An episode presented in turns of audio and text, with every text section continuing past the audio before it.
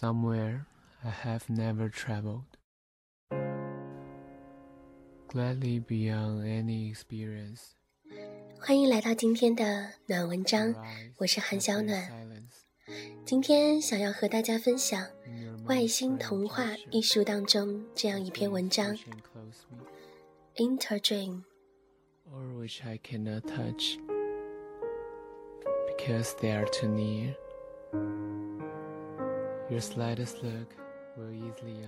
这是一个梦境交织的星球，每个人都可以自由进入别人的梦境，并且决定自己在这个人的梦中扮演什么角色。一到夜里，大家就急急忙忙上床入睡，互相竞赛谁先睡着，仿佛先进入梦境的人就拥有主导权，能够主宰别人今天做个好梦。或是噩梦，在梦里面的人们通常面目模糊，他们在暗处看着别人的梦一步步的进行，只在一些关键性的时刻做些动作，影响别人的梦。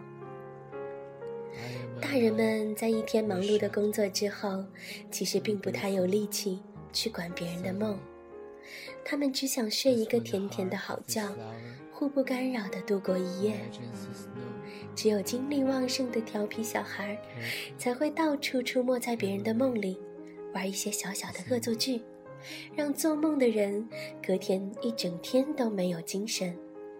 所以，在这个星球上，大家平常对小孩都非常友善，唯恐在梦里遭到戏弄。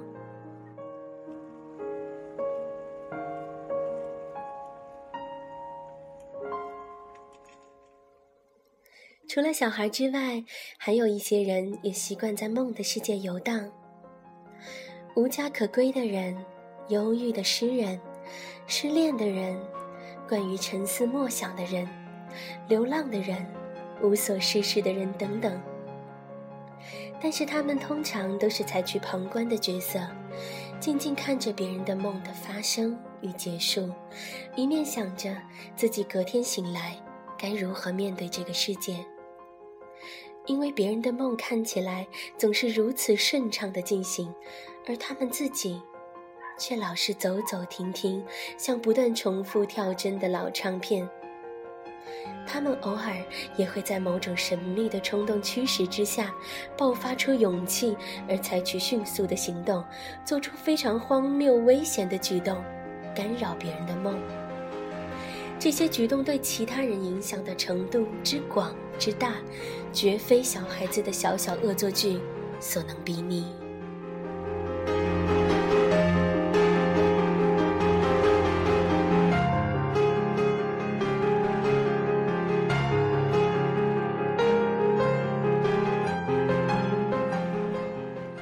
虽说一个人的梦能被其他人所影响，但是每个人对自己的梦。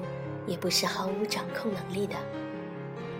他可以进入别人的梦中，当然，也可以进入自己的梦里。而且，正因为他们既能进入别人的梦境，自己的梦又能含纳整个星球所有人的梦，这种重重无尽的世界中的无爱游戏，让他们在每天互道晚安之后，得以心甘情愿的入睡。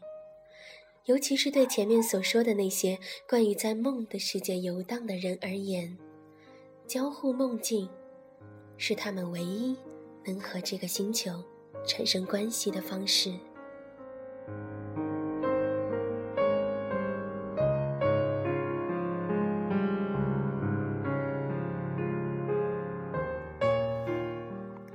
不过可惜的是，梦境容易遗忘。隔天醒来，大多数的梦留下的不是细微的情节，而是一些莫名的情绪。只是在白天的日常生活中，遇见和梦境相类似的情景时，人们会采取自己都不明所以的行动。他们不知道，那是在梦里就被影响的结果。往往在行动之后，不知为何。突然袭来，某日早晨梦醒时的感受。像雪一样，无声的、厚厚的、不停的落在他们身上。